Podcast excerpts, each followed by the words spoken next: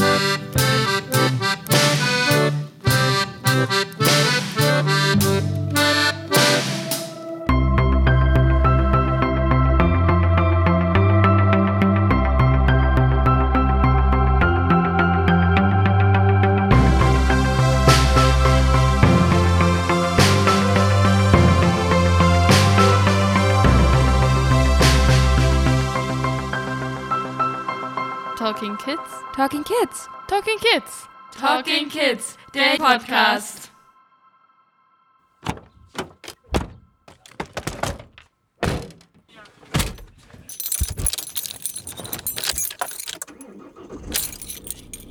Nach Nordosten Richtung Löwenhelmstraße starten, dann links abbiegen auf Löwenhelmstraße. Wir sind jetzt im Stadttransporter in Hagenow eingestiegen und fahren jetzt nach Berlin. So ungefähr eine halbe Stunde. Ja, heute soll sogar die Presse vorbeikommen. Oh mein Gott, die SVZ. Schleichwerbung.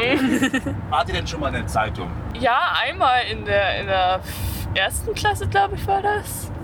Das war auf jeden da haben wir irgendwie ein Projekt gemacht und da kam die Zeitung vorbei und da konnte man mich ein bisschen sehen. Nicht wirklich, aber schon ein bisschen. Und, mein, und ich glaube, wegen Judo war ich auch schon mal in der Zeitung. Ja, ich war schon am ersten Tag nach meiner Geburt in der SOZ. Aber ich bin schon. Aber ich war, ich bin auch ganz oft wegen Tanzen in der Zeitung. Und Annika, du? Also in der Zeitung an sich war ich schon öfters, aber wenn man mich googelt, dann findet man nur einen Artikel, den ich in der vierten Klasse geschrieben habe über einen Crosslauf von der Stadtschule am Mühlenteich. Ja, seid ihr nervös vor dem Interview? Ein bisschen. Okay. Ja, definitiv. Bei mir geht's noch, aber wenn wir da sind, bin ich, glaube ich, sehr nervös. Safe. Die Ausfahrt 12 Webbelen nehmen. Mach ich.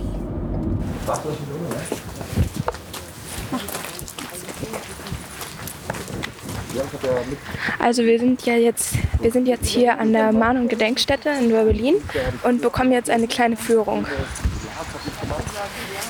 Wir sind jetzt in den Mahn- und Gedenkstätten Berlin. Plural deshalb, weil wir einmal Theodor Körner Museum sind und KZ-Gedenkstätte. Und das hängt tatsächlich mit deutscher Geschichte zusammen. Und wir haben hier die Büste von Theodor Körner. Das ist ein junger Dichter gewesen. Kennt ihr den noch aus dem Geschichtsunterricht? Irgendwie Deutschunterricht? Befreiungskriege? Also wir haben jetzt im zweiten Halbjahr Geschichte Ja. wegen epochalen Unterricht. Ja, ja. Nee, aber theoretisch das siebte Klasse dran. Napoleon habt ihr gehabt. Ja. Naja, also. ja. Ne, ein junger Dichter den Befreiungskriegen. Es gab das Lützower Freikorps, Freiwilligenverbände, aber ich, die Geschichte jetzt erzähle ich nicht ausführlich. Also das müssen wir jetzt außen vor lassen. Aber das ist der Hintergrund, warum wir hier einen Ort haben, der im Dritten Reich vereinnahmt wurde durch die Nationalsozialisten und auch in den vergangenen äh, Jahren immer wieder mal Aufmarsch von NPD und anderen rechtsextremen Parteien war. In jeder Zeit hat sich immer jede politische Richtung das ausgesucht von Körner, was ihm gerade also reingepasst hat. 27, also großer Aufmarsch der Nazis in Ludwigslust äh, und am Sonntag, dem 9. Oktober, marschiert man zur Körner-Eiche. Das sieht man auch in unserer Ausstellung. Und Körner und dieser Ort werden missbraucht. 10.000 Eichen sollten hier gepflanzt werden. Das wird aber nicht mehr realisiert, weil dann 39 der Krieg anfängt und das Geld nicht mehr da ist. Und trotzdem finden hier Vereidigungen von SA und SS statt. 100 Meter neben Theodor Körner liegen heute 167 Tote des Konzentrationslagers Wörbelin. Und dieses Denkmal erinnert seit 2014 an die Menschen, die hier beerdigt sind, 167 an der Zahl. 2018 ähm, eine neue rechtsextreme Partei, ähm, der Dritte Weg, die vor allen Dingen äh, dann Kerzen mit blöden Sprüchen sozusagen an der Körner Grabstätte abgestellt haben. Aber auch populistische Parteien benutzen schon wieder Körner. Und äh, wir haben in den vergangenen Jahren auch im Lagergelände Vandalismus gehabt, äh, Zerstörung der Skulpturen, äh, auch Einbrüche in dem Haus.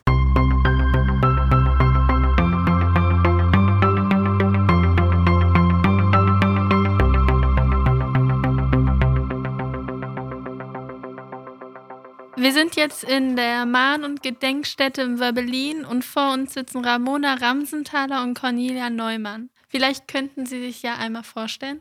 Mein Name ist Ramona Ramsenthaler. Ich wohne in Schwerin und bin seit August 2007 die Leiterin der Mahn- und Gedenkstätten Wörbelin. Mein Name ist Cornelia Neumann. Ähm, Ich bin hier die pädagogische Mitarbeiterin, mache also vorrangig die pädagogische Arbeit mit Schülern und aber auch mit Erwachsenen.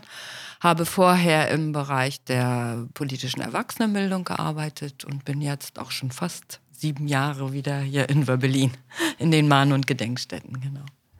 Dankeschön. Ähm, meine erste Frage ist, was ist die Geschichte hinter dieser Mahn- und Gedenkstätte? Also erstmal bitte ich darum, dass wir Mahn- und Gedenkstätten Wöbbelin sagen. Das hängt schon mit dieser Geschichte des Ortes zusammen. Wir sind nämlich Theodor Körner Museum und KZ-Gedenkstätte. Das sind äh, zwei Themenbereiche, die überhaupt nicht zusammenpassen. Theodor Körner ist als junger Mann äh, im Rahmen der Befreiungskriege gegen Napoleon in der Nähe von Gardebusch gefallen, äh, wurde hier beerdigt und hier gibt es seit 1868 ein Museum für diesen Dichter an der Grabstätte. Und äh, auf der anderen Seite sind wir auch KZ-Gedenkstätte, weil am 8. Mai 1945, 100 Meter neben der Körner Grabstätte, die letzten Opfer des Konzentrationslagers Wörbelin beerdigt worden sind. Das Lager befand sich an der Straße und seit 1965 gibt es auch zu dem Konzentrationslager eine Ausstellung in diesem Haus. Okay, danke. Okay. Ähm, die Geschichte hat ja schon gezeigt und ihre Ausstellung auch, dass man sehr gut sehen kann, was Rassismus alles so anrichtet. Ähm, haben Sie in dieser Mahn- und Gedenkstätten schon viel mit Rassismus zu tun gehabt? Das ist ja, aber in unterschiedlichster Form, glaube ich. Natürlich ist in der NS-Zeit, das war, glaube ich, die schlimmste Form des Rassismus mit seinen Ausuferungen, die es gibt. Aber wir erleben natürlich auch hier ähm, Bezüge, dass also Menschen hierher kommen, die sich auf diese Zeit beziehen. Aber wir erleben natürlich auch in Besuchergruppen, aber auch Einzelbesuchern äh, diesen alltäglichen Rassismus, gerade unter muss ich manchmal sagen, auch unter Jugendlichen, nicht nur, aber ne, sowas innerhalb der Gruppen dann hier auch passiert, äh, natürlich, das bekommen wir schon mit. Äh, aber auch wirklich, äh, ja, ja, Rassismus, der äh, eigentlich Menschenfeindlichkeit, die sich hier an bestimmten Punkten auch wieder äußert. Und das finde ich schon sehr bedrückend. Und damit müssen wir uns natürlich hier auch auseinandersetzen, immer wieder. Mhm. Das hängt natürlich auch mit der Historie dieses Ortes zusammen, denn äh, das Konzentrationslager, was erst im Februar 1945 errichtet wurde, war natürlich ein Ort der Ausgrenzung des Rassismus. Äh, in diesem Lager waren Menschen aus über 20 Nationen eingesperrt, äh, die darunter auch äh, deutsche Häftlinge. Und äh, wir wissen, dass äh, gerade in der Zeit des Nationalsozialismus ja die, der Rassismus eine große Rolle spielte, ne, dass aufgrund äh, der Rassentheorie ja allein Menschen anderen Glaubens eingesperrt worden sind. Und äh, deswegen ist, glaube ich, die pädagogische Arbeit unserer Einrichtung auch ganz wichtig, weil wir auch mit jüngeren Schülern arbeiten unter dem Aspekt äh, der Menschenrechtsbildung. Ja, also das kann ich nur ergänzen, weil es äh, geht in unserer Arbeit ja auch darum, was passiert dann da, wenn Menschen ausgegrenzt werden, aber auch sozusagen die verschiedenen Perspektiven zu eröffnen, unter welchen äh, Gesichtspunkten das halt stattgefunden hat, unter welchen geschichtlichen Entwicklungen äh, und ähm, dass wir natürlich alles dazu tun oder dafür tun müssen, dass das äh, sich in unserem Alltag auch so nicht widerspiegelt. Aber ähm, es ist ein ganz wichtiger Ansatz, diese Menschenrechte in den Vordergrund zu rücken und was es auch bedeutet, wenn man diese Menschenrechte einfach kappt. Und äh, wenn Menschen sozusagen abgewertet werden, in, allein, der, du hast es ja schon gesagt, ne, wegen ihres Glaubenswillens, aber auch wegen ihrer politischen Haltung, äh, wegen ihrer Lebensart. Ne, und das sind, sind hier die Schwerpunkte auch. Und es ist wichtig, auch das zu betrachten äh, im Rahmen dieser Arbeit. Und wir müssen nochmal betonen, dass der jüngste Häftling, der im Lager Berlin inhaftiert war, äh, neun Jahre alt war. Die Nationalsozialisten haben also tatsächlich auch Kinder und Jugendliche eingesperrt. Und wir kennen eine Überlebende, Batsheva Dagan. Ähm, deswegen, also Sie ist Vorbild für uns, äh, weil sie auch sagt, wir müssen es auch den Kindern erzählen, weil auch Kinder eingesperrt worden sind. Und kein Mensch hat das Recht, eben einen anderen Menschen in ein Lager einzusperren. Und das macht ein totalitäres System aus, dass äh, also Menschen ohne Gerichtsverhandlung, ohne Verteidiger äh, über Monate, Jahre in ein Lager eingesperrt werden können, was also aufgrund, auf der Basis unserer demokratischen Grundsätze nicht möglich ist. Und ich glaube, das ist auch wichtig, heute das der Bevölkerung zu sagen, welche äh, ja, Regeln äh, in einer Demokratie existieren, die also verhindern, äh, dass also die Menschenrechte außer Kraft gesetzt werden. Und äh, ich glaube, das sind Werte, ähm, die man auch vermitteln muss und das kann man an einem Ort, wo diese Werte eben auch mit Füßen getreten wurden, anschaulicher vermitteln. Ja, und ich glaube wirklich, man kann an diesem Beispiel auch nochmal deutlich machen, welchen Schatz wir eigentlich haben mit der Demokratie, mit dem Grundgesetz, mit den Grundwerten, mit der allgemeinen Menschenrechtscharta. Also das auch nochmal zu vermitteln, was wir hier an die Hand bekommen haben und dass wir es auch verteidigen müssen. Ne? Dass es ganz, ganz wichtig ist, dass wir das haben. Das vergessen die meisten Menschen. Wir vergessen es auch im Alltag häufig. Ne? Wer denkt an die Grundrechte? Und, äh, aber dass wir das haben und dass wir uns darauf berufen können, dass wir diese Rechte auch in Anspruch nehmen können, das ist, glaube ich, wichtig. Weil in der DDR gab es auch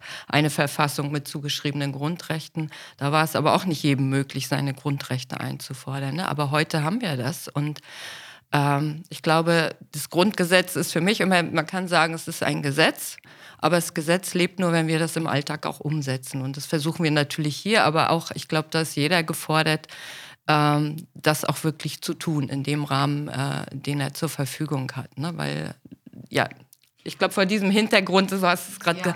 ist das wirklich, äh, macht sich die Bedeutung dessen, was wir heute haben, wirklich sehr deutlich. Und ich glaube, es wurde jetzt in unseren Sätzen schon deutlich, dass wir hier aber äh, zwar einen Ort der Vergangenheit haben, dass wir versuchen, uns mit der Zeit des Nationalsozialismus auseinanderzusetzen, aber dass man dann sofort auch immer in der Gegenwart ist.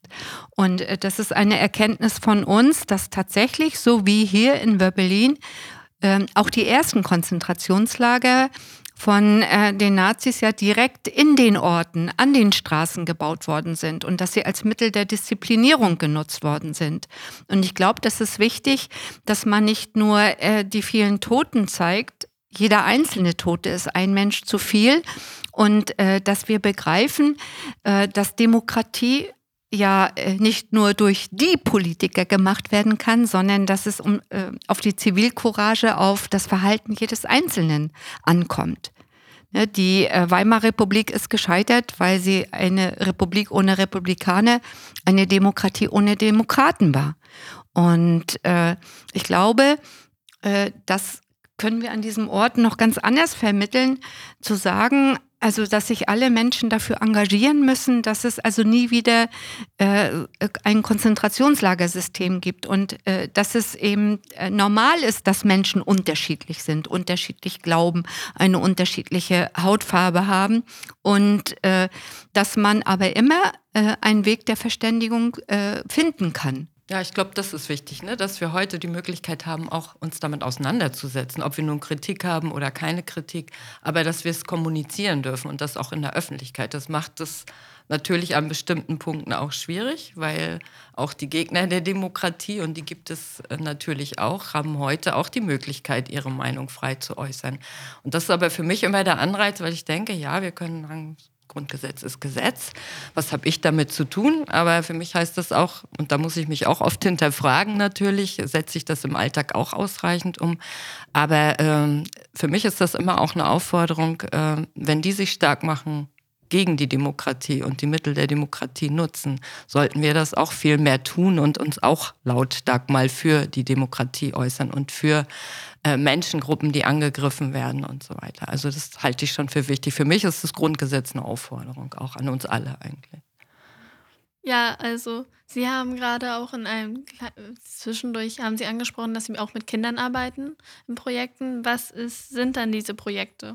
Also wir haben hier vielfältige Projektarbeit. Natürlich ist das erstmal auch der historische Ort der Mahn- und Gedenkstätten mit dem Hintergrund, ähm, der ja schon jetzt besprochen wurde. Auch natürlich, wir sind KZ-Gedenkstätte, wir sind natürlich auch Theodor-Körner-Museum äh, und arbeiten, machen natürlich historisch-politische Bildung und auch Projekte, Projekttage äh, zu diesen geschichtlichen Themen der NS-Zeit äh, mit Schülern, auch mit jüngeren Schülern hier schon, also nicht nur erst ab Klassenstufe 8, sondern wir arbeiten hier eigentlich schon mit Kindern ab Klassenstufe 4. Ich glaube, das führt ja zu weit, wenn wir erzählen müssen, wie die vorbereitet sein müssen und so weiter. Die arbeiten nur draußen. Der Projekttag heißt Denkmal. Äh, sie setzen sich auseinander dann auch mit dem Thema natürlich Menschenrechte, Diktatur und Demokratie. Das ist eher der Schwerpunkt. Dann bei den älteren Schülern natürlich die Projektarbeit zum Thema äh, äh NS-Geschichte, KZ-System, Geschichte des KZ Werbelin und natürlich die Folgen und so weiter. Und wir haben vielfältige Projekte von Medienprojekten, wie jetzt heute hier mit dem Podcast. Auch äh, gemeinsam mit der Sophie Medienwerkstatt haben wir vielfältige Projektarbeit gemacht, auch zu regionalgeschichtlichen Themen mit Schülern, die sich dann damit auseinandersetzen und das natürlich in verschiedene Medien umsetzen. Und wir haben ein Projekt, wir äh, können es auch gerne ergänzen natürlich. Ja. Möchtest du gleich oder soll ich noch? Du kannst. Na, wir haben vielleicht nochmal, ne, weil wir gerade bei diesem Thema waren, Menschenrechte und aber auch äh, Grundgesetz, Demokratie, Demokratiegefährdung.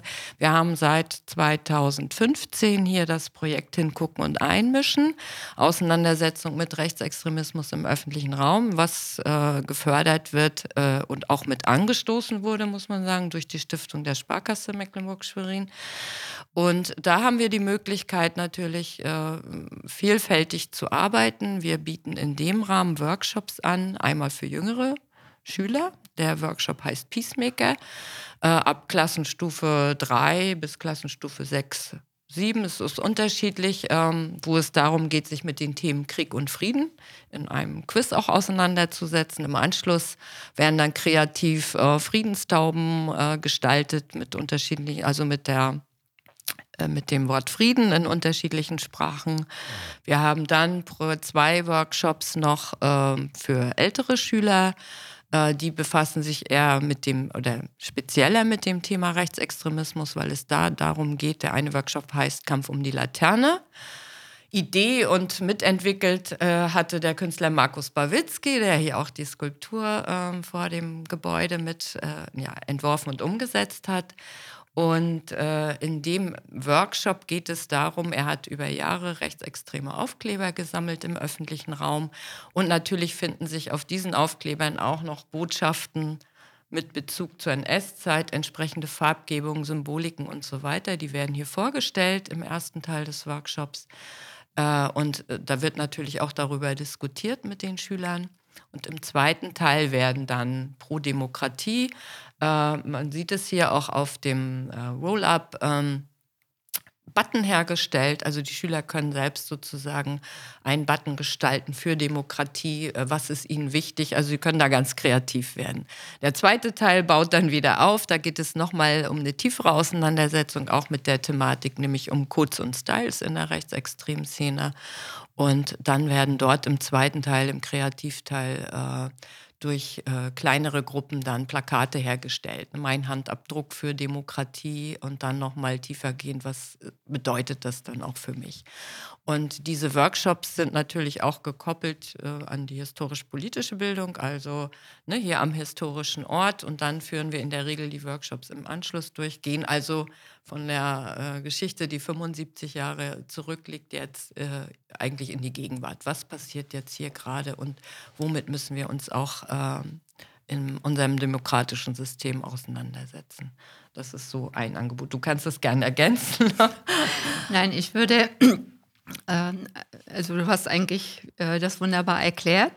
Ähm, ich würde es nochmal erweitern wollen. Äh, wir haben also in den vergangenen Jahren Bausteine für unterschiedliche Altersgruppen entwickelt. Frau Neumann hat äh, diejenigen äh, jetzt vorgestellt, die wir also von der Grundschule äh, bis, ja, man kann sagen, zur 12. Klasse anbieten.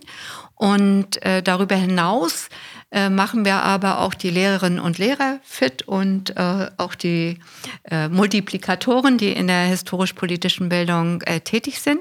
Das heißt, wir bieten mehrmals im Jahr auch Lehrerfortbildungen an und haben in den vergangenen Jahren auch gemeinsam äh, mit Lehrerinnen äh, weitere Workshops oder auch äh, Angebote zur Vor- und Nachbereitung von äh, Gedenkstättenfahrten äh, organisiert.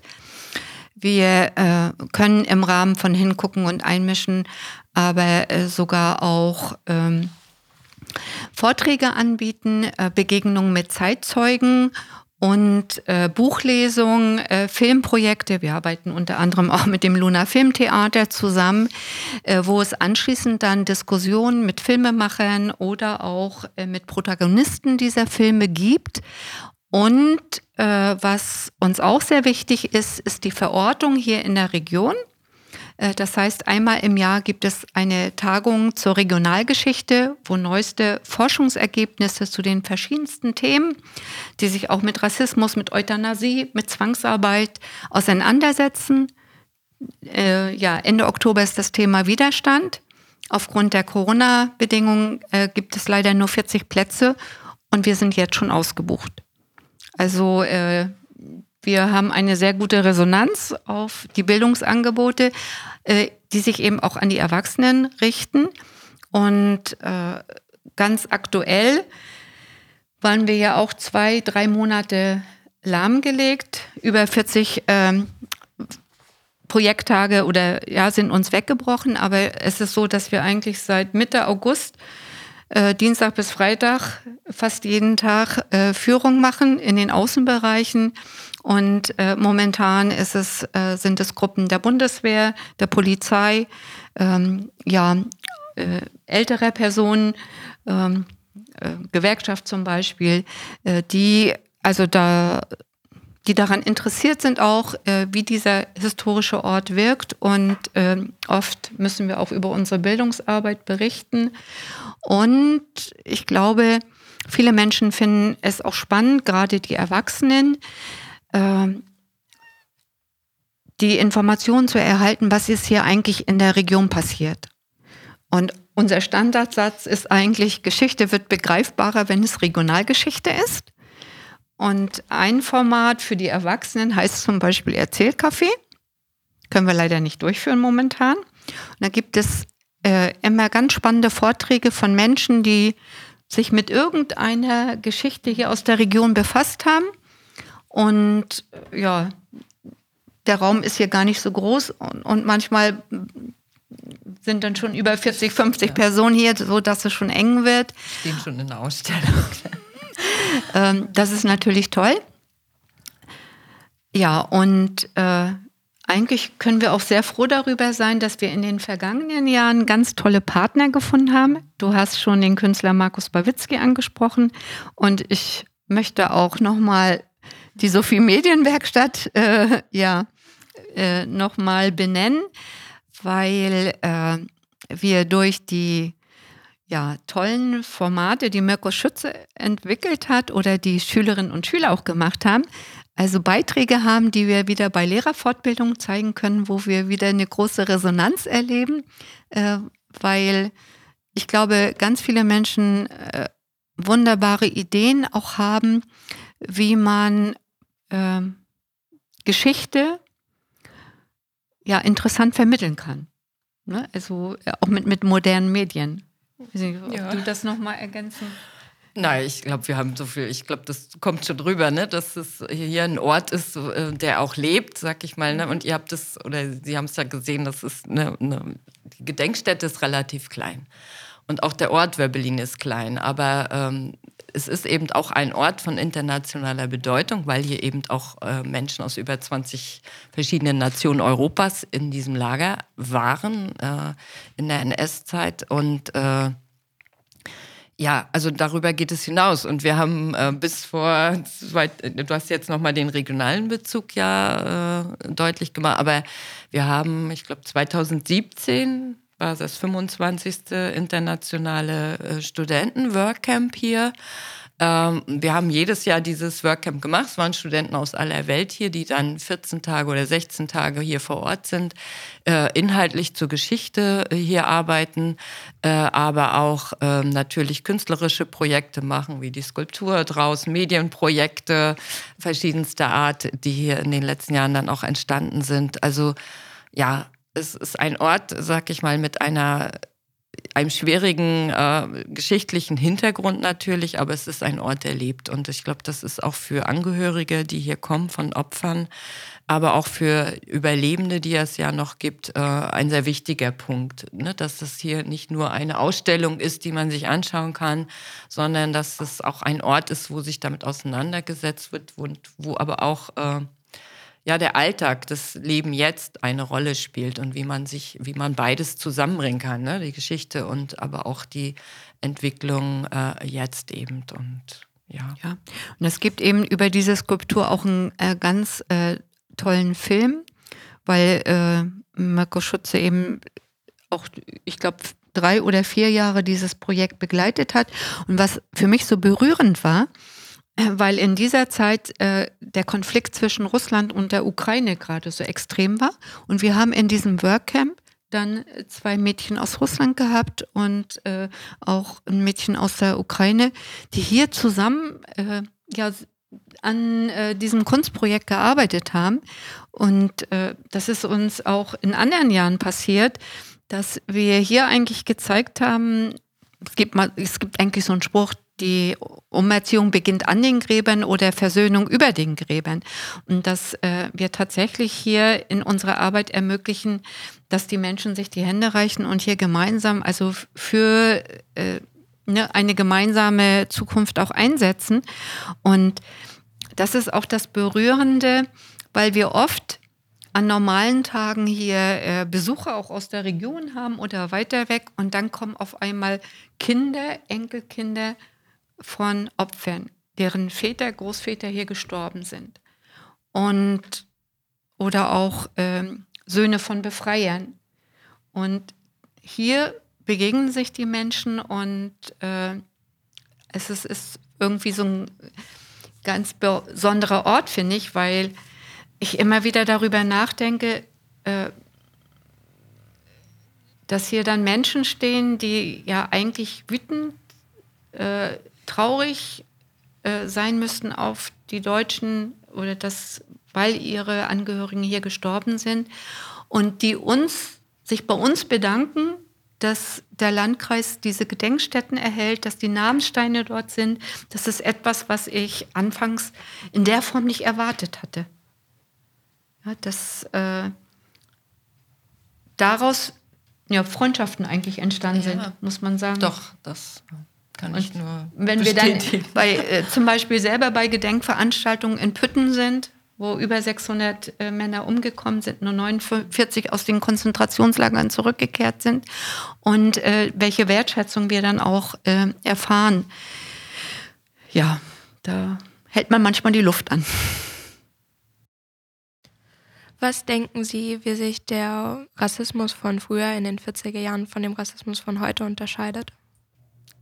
Ich finde, damals war er legitimiert, auch äh, durch die NS-Herrschaft, durch die Gesetzgebung.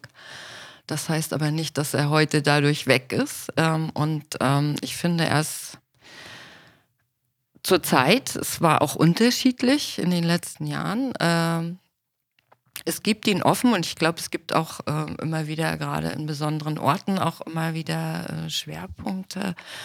Aber er ist verdeckter geworden. Und das ähm, macht es nicht leichter, finde ich, sich damit auseinanderzusetzen. Und was ich merke, was mir besonders, ich gehöre jetzt schon so ein bisschen zur älteren Generation, würde ich sagen, aber ähm, was ich noch schwieriger finde, ist, dass er sehr viel über die Sozi also in den sozialen Medien auch stattfindet. Und ähm, ich merke das oft, so wenn Gruppen da sind, es ist, ich will das jetzt nicht als, äh, ja, es ist eher so ein Alltagsrassismus oder es sind Vorurteile oder diskriminierende Äußerungen, die einfach manchmal auch nur so dahin geworfen werden, unbedacht. Äh, aber äh, er ist da und der Ausfluss, glaube ich, dessen, was so in den sozialen Medien ähm, stattfindet, ähm, ja, den, den hört man hier natürlich auch. Und ich glaube trotzdem, hier ist noch ein Ort, ähm, wo sich Menschen zurückhalten. Das ist wahrscheinlich an anderen Orten ähm, viel offener noch ist. Ne? Ich glaube, hier ist immer noch so dieses, ja, wir sind jetzt in einer Gedenkstätte und da äh, verhalte ich mich etwas anders. Ich glaube, das spielt auch eine Rolle. Ne? Also, äh, aber ja, aber ich glaube, damals war er so legitimiert. Äh, dass es rechtens war, Menschen äh, abzuwerten, auszugrenzen äh, ne? und ja, dort auch mitzumachen, sag ich jetzt. Also ich denke, dass man äh, generell äh, beide Zeiten nicht vergleichen kann. Und äh, das ist ein, sind einfach die Rahmenbedingungen. Also das im Prinzip, was Frau Neumann schon angesprochen hat, die Rahmenbedingungen waren andere, waren, waren andere. Und äh, ich glaube, es ist in der heutigen Zeit äh, ja schwieriger dagegen vorzugehen. Und äh, was mir Angst macht, ist auch dieser Alltagsrassismus. Und äh, was ich noch extremer finde, dann die Aussage, man kann das ja jetzt endlich mal sagen. Äh, und das mit einem Unterton, ähm, als wenn man den Eindruck hat, bestimmte Dinge werden wieder gesellschaftsfähig. Und ich hoffe, dass es nicht wieder zu einer Legitimation kommt. Und ähm, das ist mir insbesondere aufgefallen, ähm, als die NPD auch im Landtag in Schwerin vertreten war. Ähm, und dass dann Dinge in dem Landtag äh, von Mecklenburg-Vorpommern im demokratischen Deutschland äh, gesagt worden sind, äh, was man sich vor zehn Jahren vielleicht noch nicht vorstellen konnte. Und ich fand es aber sehr bemerkenswert, dass gerade äh, auch die Landtagspräsidentin, äh, Frau Brettschneider, dann äh, ja auf der Basis der Grundrechte auch ähm, dann rigoros gegen solche Auffassungen vorgegangen ist. Und ich glaube, das ist ganz wichtig. Das äh, haben wir vorhin schon angesprochen, äh, dass wir im Rahmen der Demokratie ja auch äh, daran denken sollten, dass die Menschenrechte im Vordergrund stehen und dass es auf die eigene Zivilcourage ankommt und darauf ankommt zu sagen, also äh, bis hierher, hier ist die Grenze. Und äh, mit diesen äh, Aussagen bin ich nicht einverstanden. Und was mich noch mehr berührt, ist eigentlich die Tatsache, dass äh, es eine Nachlässigkeit in der Sprache auch gibt, äh, die immer extremer wird. Und ich kann hier nur ein Beispiel nennen, was wir oft erleben. Äh, wir äh, bekommen Anrufe und äh, es geht dann um einen Termin und die Frage wird gestellt oder es wird dann die Aussage formuliert, ja, wir möchten mit den Schülern oder wir möchten äh, mit einer Gruppe äh, das KZ, äh, in das KZ kommen. Oder äh, meine, also die Personen möchten äh, mal wieder ein, in ein Konzentrationslager. Konzentrationslager gibt es nicht mehr. Also ich sage dann, also äh, Sie können gerne die KZ-Gedenkstätte besuchen und das ehemalige Lagergelände kann man auch besichtigen. Es gibt aber bestimmte ja, Aussagen, also ich merke immer mehr, dass die Menschen eigentlich nicht darüber nachdenken, was sie formulieren, was sie aussagen. Und äh, wir haben auch vor Jahren äh, erlebt, dass die erste Frage war, wo sind denn die Gaskammern? Und äh, dass es auch so ist, dass wir eigentlich erschüttert sind, ähm, dass ja die Menschen eher schöne, schreckliche Bilder sehen wollen oder möglichst noch mehr Leichenberge oder auch äh, Filmaufnahmen von schrecklichen Dingen. Und das wirkt auf mich so als, ja, da geht so eine Alltäglichkeit rein, die erschüttert ein bisschen.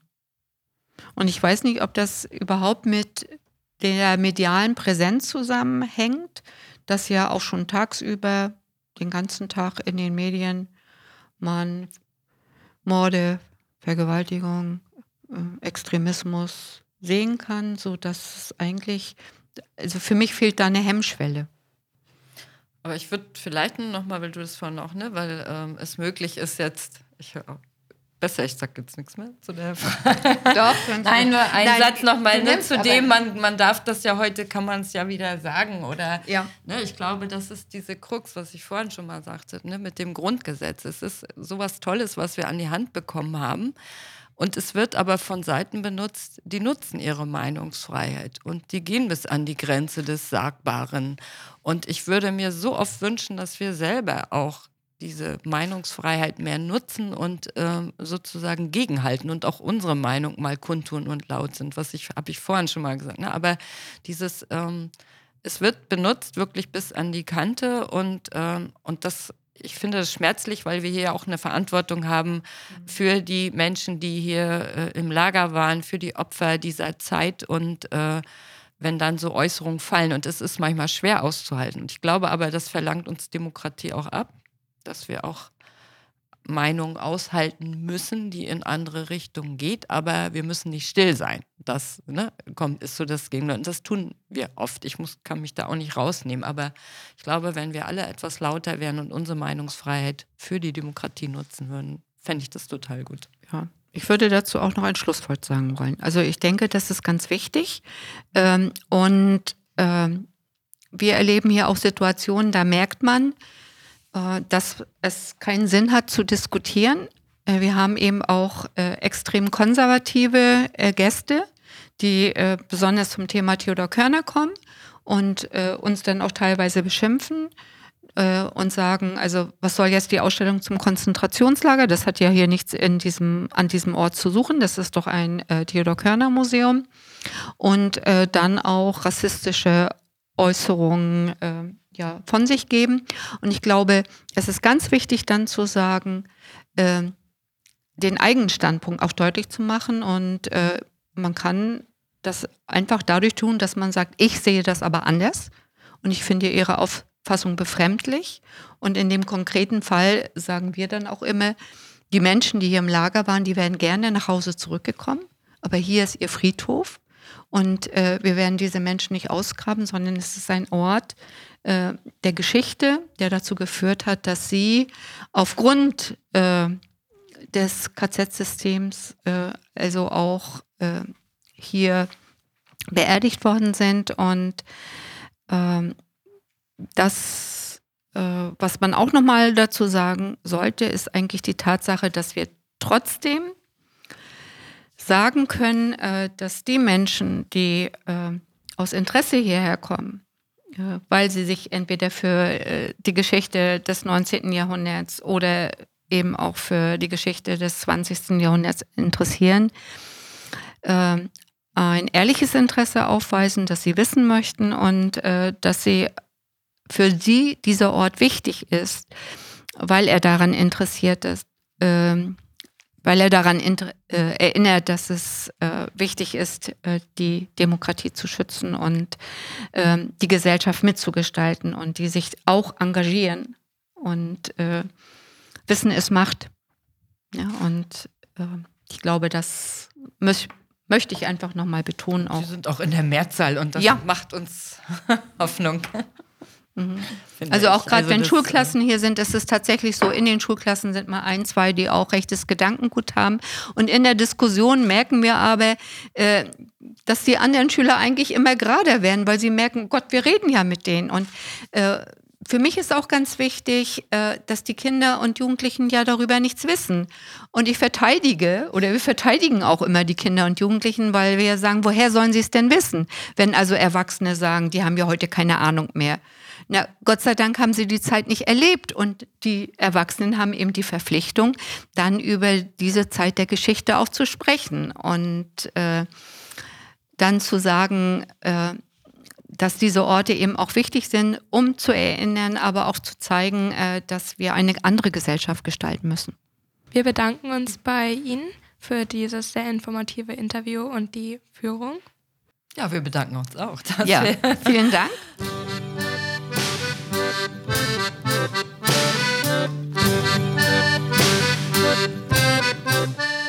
Dieser Podcast wurde ermöglicht durch die Förderung der Stiftung der Sparkasse Mecklenburg-Schwerin mit dem Verein Mahn- und Gedenkstätten im Landkreis Ludwigslust-Parchim e.V.